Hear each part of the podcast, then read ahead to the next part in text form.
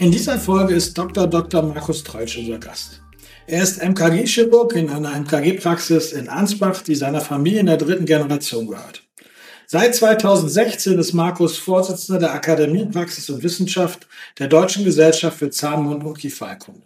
Sein wissenschaftlicher Schwerpunkt liegt in der Augmentation und Implantation. Insbesondere in diesen Bereichen ist er national und international sehr erfolgreich als Referent. Darüber hinaus ist Markus aber auch noch Co-Founder und Managing Director von Greenview. Mit Greenview versucht er dafür zu sorgen, dass der CO2-Abdruck von Arztpraxen und Zahnarztpraxen reduziert wird. Inzwischen ist Greenview in 22 Ländern weltweit vertreten und bietet Praxen zum Beispiel einen standardisierten Test an, mit dem der jeweilige CO2-Abdruck wissenschaftlich errechnet werden kann. Markus wird in diesem Jahr aber alles aus der Szene der Host unserer Sustainability Stage sein und mit seinen Gästen über Nachhaltigkeit in der Zahnarztpraxis sprechen. Herzlich willkommen, Markus. Wir freuen uns, dass du bei uns bist. Lieber Carsten, schön, dass ich bei euch sein darf. Freue mich, mit dir zu sprechen. Erstmal freue ich mich eigentlich immer mit dir zu sprechen, aber heute ganz besonders, weil heute geht es um ein Thema, was, glaube ich, für uns alle immer größere Bedeutung hat. Es geht um Nachhaltigkeit zum Thema Nachhaltigkeit hast du eine tolle, tolle Initiative gestartet. Die Initiative heißt Review und ich würde mich freuen, wenn du uns einfach mal so ein bisschen von Review erzählst und vor allem vielleicht als erstes erstmal, wie bist du darauf gekommen? Ah, Carsten, das ist lieb, dass du das so positiv darstellst. Also die, die Wahrheit ist ganz einfach. Mein Bruder und ich wollten bei uns in der Praxis, die haben wir von unserem Vater übernommen. Er hat sie von seinem Vater übernommen. Diese Praxis gibt es seit 76 Jahren. Wollten wir so zum Einstieg eine Sache ändern. Wir wollten nachhaltiger werden mit dem Praxisbetrieb. Wir waren da auch mega enthusiastisch, wir haben richtig Gas gegeben, wir haben Details geändert und sind voll auf die Schnauze geflogen. Wir haben es nach sechs Monaten aufgegeben, das Projekt, weil wir schlicht und einfach gemerkt haben, wir schaffen es nicht, wenn wir es seriös machen wollen und wenn es kein Greenwashing sein soll. Und dann haben wir so ein bisschen unsere Wunden geleckt, geschmollt und dann gedacht, nee, eigentlich ist das Projekt uns viel zu wichtig, um es zu begraben und haben dann Greenview gegründet, eine Firma, die den wissenschaftlichen Weg der medizinischen Nachhaltigkeit offenlegen soll. Und da haben wir dann vor über drei Jahren angefangen, das Ganze aufzubereiten, die Basis zu schaffen, die Algorithmen zu schreiben, äh, auch das Gesamtkonzept aufzustellen. Und plötzlich standen wir dann da mit einem Gesamtkonzept für medizinische Institutionen, sei es eine Zahnarztpraxis, sei es eine Universitätsklinik, sei es ein Physiotherapeut oder ein Orthopädietechniker, ja, also das ist alles berücksichtigt, mit dem wir sowohl berechnen können, welchen realistischen Fußabdruck so eine Institution hat, aber auch sagen können, was können wir im individuellen Einzelfall tun, um es besser zu machen. Und das geht vom Energiesparen los bis hin zum ganzen Reorganisation von Abläufen, was interessanterweise auch ökonomisch interessant ist, weil wir nach kurzer Zeit, das hatten wir nie vor, aber nach kurzer Zeit gelernt haben, dass eine nachhaltige Praxisführung tatsächlich auch eine wirtschaftlich sehr erfolgreiche Praxisführung durch die Einsparung vieler Ressourcen ist. Und jetzt sind wir etwas über ein Jahr am Markt etabliert, sind in über 20 Ländern inzwischen aktiv, wachsen langsam, aber konstant mit echt tollen Mitgliedern und lernen jeden Tag dazu. Wir sind noch weit weg davon entfernt, irgendein perfektes Konzept zu haben, falls es sowas überhaupt gibt. Aber wir haben verstanden, woran es hängt und wie wir es langsam verbessern können. Ich glaube, also zum, zum endgültigen Status quo wird man ja nicht kommen können, weil sich natürlich die Rahmenbedingungen, die Ressourcen, unsere Umwelt, all das ja ständig verändert. Das äh, ist ja Teil, Teil des Richtig. Themas. Ja, ich glaube, dass das wirklich passieren kann. Aber ähm, da am Ball zu bleiben, sich immer wieder weiterzuentwickeln, ich glaube, das ist der entscheidende Schritt. Ich habe auch früh gelernt, wie schwierig das ist. Ähm, ich bin so ein Projekt auch mal angegangen für ein Dentalunternehmen, das ich beraten habe und habe gesagt, Leute, lasst uns drauf stürzen. Und dann habe ich bei den ersten Kunden, mit denen ich gesprochen habe, ähm, gerade chirurgisch tätige Kunden und ihr seid ja auch in KG-Chirurgen, hat festgestellt, das ist ja ein totaler Irrsinn, wie viel, wie viel Wegwerfmaterial bei einer einzigen Zahn-OP entsteht. Äh, da bin ich ja wirklich Richtig. fast umgefallen, als ich das gelernt habe. Ja, ist Wahnsinn. Absolut. Und das, diese, diese Mengen an Müll, diese Müllberge, die wir jeden Halbtag so richtig da bei uns aus der Praxis rausschaffen, das war für uns auch die Initialzündung zu sagen, so geht's nicht weiter. Das, das kann einfach nicht wahr sein. Und es hat lange gedauert, bis wir verstanden haben, dass der Müll definitiv ein Problem ist, aber dass die Hauptprobleme viel tiefer in der Struktur liegen und dadurch auch wesentlich komplexer sind, um sie anzugehen. Du hast gerade gesagt, ihr habt Algorithmen entwickelt, um eben das zu berechnen. Wie, wie muss ich mir das vorstellen? Stell dir mal vor, du möchtest in deinem Leben einfach ganz privat deinen Fußabdruck reduzieren. Und du hast so ein paar Eckdaten dabei. Ist ganz klar, dass die Qualität der Dinge, die du tust, nicht leiden darf, die Hygiene der Patienten darf nicht leiden, äh, es müssen die Prozesse machbar bleiben. Also du musst weiterhin vernünftig existieren können. So, und dann überlegst du dir, wie könnte ich dir jetzt meinen Fußabdruck verändern? Und dann denkst du auch, weniger Müll wäre toll oder vielleicht weniger Autofahren wäre toll. Aber am Ende des Tages macht es doch eigentlich bloß Sinn, wenn du weißt, an welcher Stelle entsteht denn wirklich mein Fußabdruck.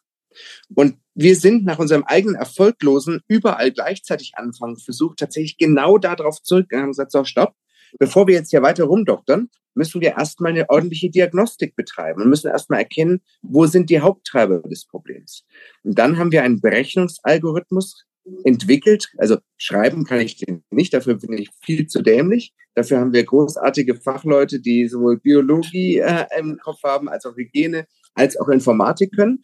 Und die haben dann aufgrund des wissenschaftlichen Inputs, den wir geben konnten, uns ein Berechnungstool entwickelt, das zum einen sehr einfach zu bedienen ist, aber auch sehr komplex kann, wenn es der Benutzer möchte womit du genau sagen kannst, hör zu, für die Praxis XY ist der Verbrauch von CO2 oder vielmehr die Emission von CO2 50 Tonnen im Jahr zum Beispiel. Und wir können genau rausrechnen, in welchem Bereich der Praxis das anfällt und können dann Tipps geben, wie kann diese Praxis das wirklich reduzieren. Denn du musst ja erstmal wissen, woran es hängt. Und das war tatsächlich die Hauptarbeit, diesen Rechenalgorithmus zu schreiben. Und bei uns gibt es noch eine Besonderheit, das ist nicht nur einfach so ein Multiple-Choice-Ding und wertet dann irgendeinen Computer aus, sondern es hat auch relativ viele Freitextbereiche, weil wir gemerkt haben, mit dem reinen Multiple-Choice-Ding sind wir einfach nicht genau genug. Das heißt, wir haben auch ein Expertenteam, das sich dann jede Auswertung anguckt, die nochmal überarbeitet und daraus tatsächlich ganz konkret entwickelt, wie man ähm, eine Praxis konkret verbessern kann. Du musst dir einmal vorstellen, wenn du zum Arzt gehst und dich einmal untersuchen lässt, dann ist diese Untersuchung von den Emissionen, die frei werden, irgendwas um die 500 Gramm bis 10 Kilo. Irgendwo in der Bandbreite liegt das. Wenn wir in die Literatur schauen, gibt es dazu Untersuchungen, die sind aber unglaublich unscharf. Corona-Impfung. Eine Corona-Impfung liegt irgendwas zwischen 100 Gramm, äh, nee, zwischen 10 Gramm, Entschuldigung, zwischen 10 Gramm und 200 Gramm pro Impfung eine riesen äh, äh, Schwankungsbreite. Und deshalb muss man es immer individuell berechnen können. Und das haben wir entwickelt und das können wir inzwischen. Das heißt, jede Praxis hat einen anderen Fußabdruck. Ja. Zum Beispiel unsere Praxis hier in Ansbach. Wir sind bei über 200 Tonnen unterwegs. Und wir haben einen guten Kollegen, einen Bekannten auch, der ist in der Gegend von Paris. Dessen Praxis ist bei 30 Tonnen im Jahr. Das ist natürlich eine ganz andere Praxisstruktur, ganz anderes Einzugsgebiet. Aber du siehst, wie groß die Spielbreiten sind. Ich habe letztens eine Praxis untersucht, die ist bei 460 Tonnen im Jahr. Echt krass, dieses Beispiel, wie unterschiedlich die Praxen da aus äh, tatsächlich sind. So ist es. Also es ist eine riesen Schwankungsbreite zwischen einzelnen Praxen, was natürlich zum einen mal an der Größe liegt. Und deshalb ist nicht nur die reine Tonnenzahl CO2 im Jahr interessant, sondern auch die Emission pro behandeltem Patient. Okay. Ja, und da müssen wir eben immer individuell gucken. Und jede Praxis kriegt dann von uns so ein Ampelsystem, rot, gelb, grün. Ja, grün, da seid ihr besser als der Durchschnitt, gelb, da seid ihr durchschnittlich, rot, da seid ihr schlechter als der Durchschnitt. Was sind so die Treiber? Was sorgt dafür, dass ich eine Praxis mit einem extrem hohen Emissionswert habe? Also zum einen ist es die Art, was behandelt wird. Welche Art der Prozeduren äh, durchgeführt werden äh, OPs, gerade voll sterile OPs, sind ein Riesentreiber. Wenn wir zum Beispiel uns ein großes Krankenhaus angucken, dann sind von dem gesamten Krankenhaus etwa 30 bis 40 Prozent der gesamten Energieemissionen nur aus dem Zentral-OP. Also die ganzen Stationen, wo ja viel mehr Menschen unterwegs sind, sowas sind verschwinden im Verhältnis zu dem Zentral-OP.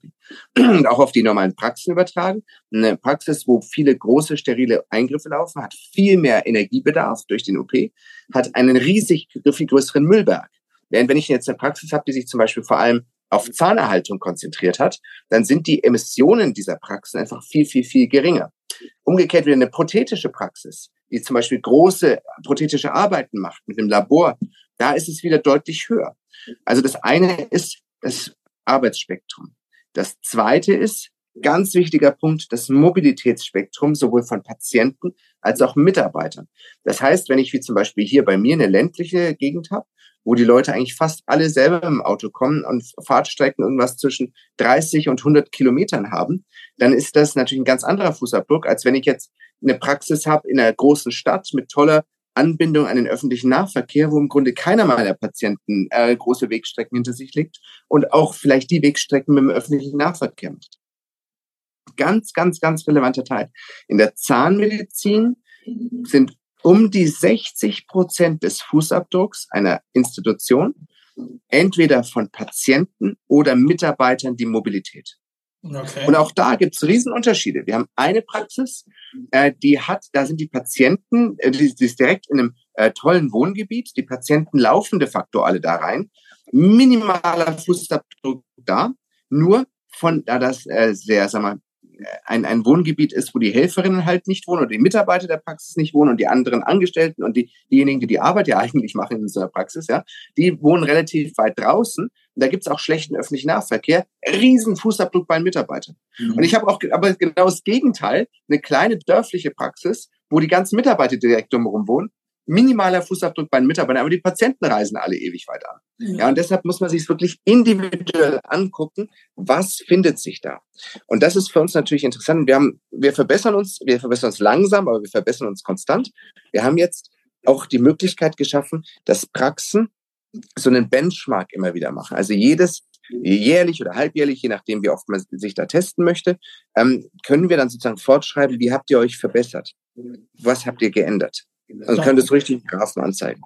Das finde ich eine richtig coole Idee. Wir machen auch Benchmark-Seminare, aber bei uns macht das der Uwe Schäfer, da geht es um Zahlen, jetzt tatsächlich mal wirklich in die Nachhaltigkeit immer wieder zu challengen und ja dann auch kreativ zu werden und neue Ideen, wie ich das verbessern kann. Es sind ja, wie ich mir vorstelle, viele kleine Schritte, die zu mehr Erfolg führen.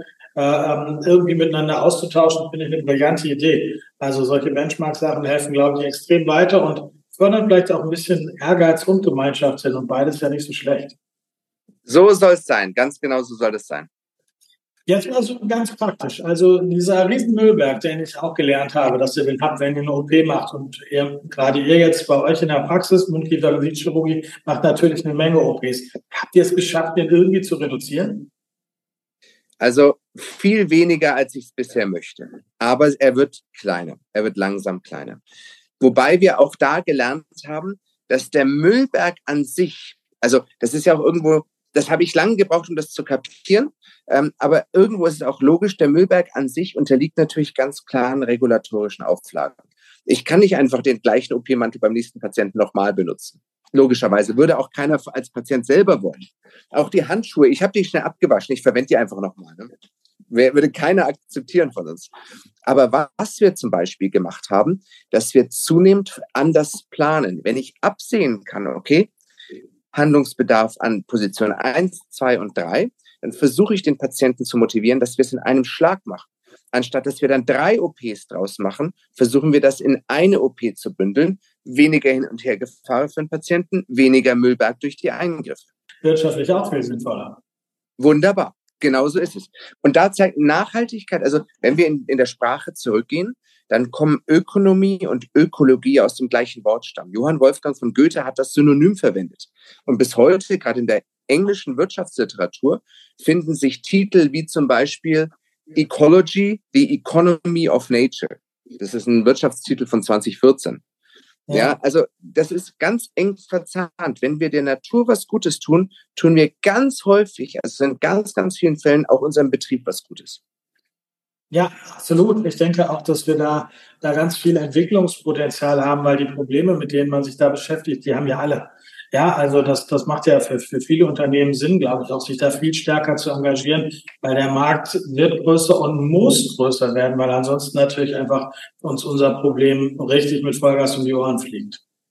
Jetzt ist es ja so, über letztes Jahr. So ist es. Ja. Jetzt ist es ja so, über letztes Jahr zum allerersten Mal bei Alles aus der Szene. Du hast das Konzept vorgestellt, du hast ein paar sehr praktische Beispiele mitgebracht. Ähm, seitdem gehört euch Jahr für Jahr jetzt unsere Sustainability Stage. Ähm, die Idee ist, dass ich, ja, ich, also ich freue mich auch, das mache ich tot ernst, ähm, weil ich denke, nachhaltig wird sowas ja nur, wenn ihr nachhaltig oft immer wieder da seid. Insofern ja. Insofern, glaube ich, macht das großen Sinn, dass wir es weiterverfolgen. Und ich habe auch von unseren Teilnehmerinnen und Teilnehmern echt tolles Feedback bekommen. Die Idee Ach, auf dem, auf dem ganzen Thema, du bist der Host.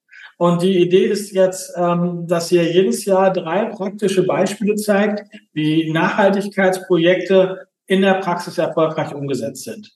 Hast du dieses mit deinen drei zusammen?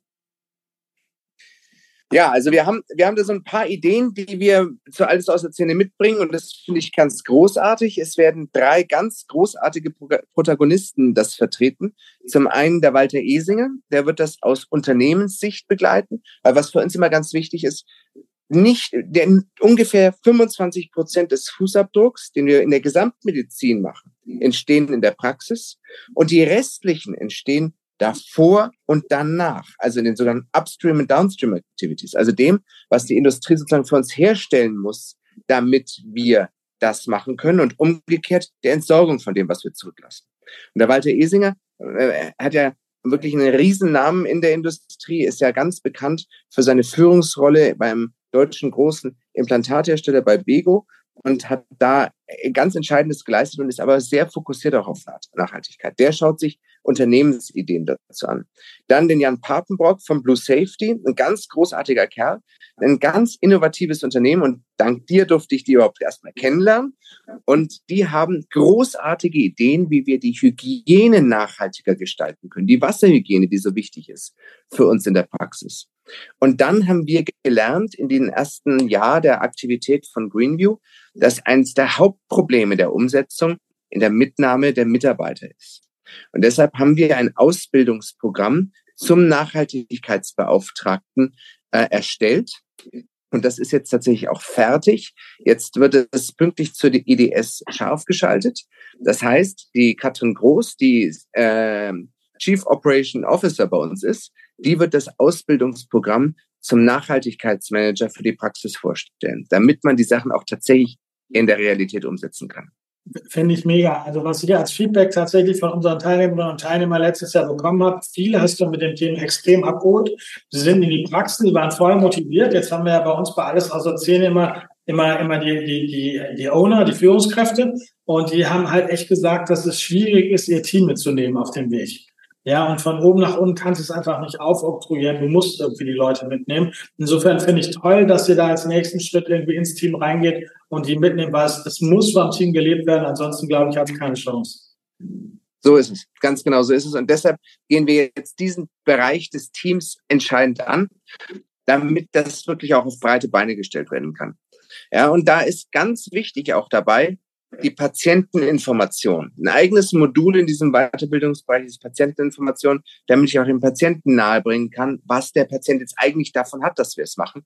Denn wenn man es richtig macht, dann profitiert die Umwelt, der Betrieb, aber auch der Patient durch bessere und effizientere, teilweise auch kostengünstigere Versorgung. Ja, also es ist auch natürlich ein enormer Imagegewinn für die Praxis in unserer Zeit und öffnet den Weg zu, zu spannenden und relevanten Zielgruppen. Da sind wir natürlich genau ein Kernthema, was ich denke, was wir hier sehr gut beurteilen können. Ich finde es toll. Ähm, und an der Stelle sollten wir, glaube ich, auch noch mal ein bisschen Hand in Hand arbeiten, weil dieses Thema auch Richtung Patienten aufzumachen, macht sicherlich einen ganz, ganz, ganz, ganz großen Sinn. Ich danke dir für deine Zeit. Ähm, war ein super spannendes, kurzes Gespräch. Ich äh, würde sagen, es gibt so viel dazu zu erzählen, ähm, dass wir einfach nach alles aus Erzählen nochmal ein bisschen ausführlicheren Podcast machen und an der Stelle mal in die Tiefe tauchen, vielleicht auch mit deinen ähm, Gästen auf der, auf der Sustainability Stage. Ähm, jetzt freue ich mich erstmal darauf, dass wir uns in München sehen am 5. 6. Mai zu Alles was erzählen. Bin extrem gespannt auf die Leute und die Stories, die du mitgebracht hast und hoffe, dass uns alle, dass unserem Ziel nachhaltiger unterwegs zu sein, ein bisschen näher bringt. Vielen Dank für deine Zeit erstmal. Danke, lieber Carsten, danke für deine Arbeit und danke für deine Chance, über dich das weiter zu verbreiten. Mit dir an der Seite klappt das. Tschüss, ihr alle.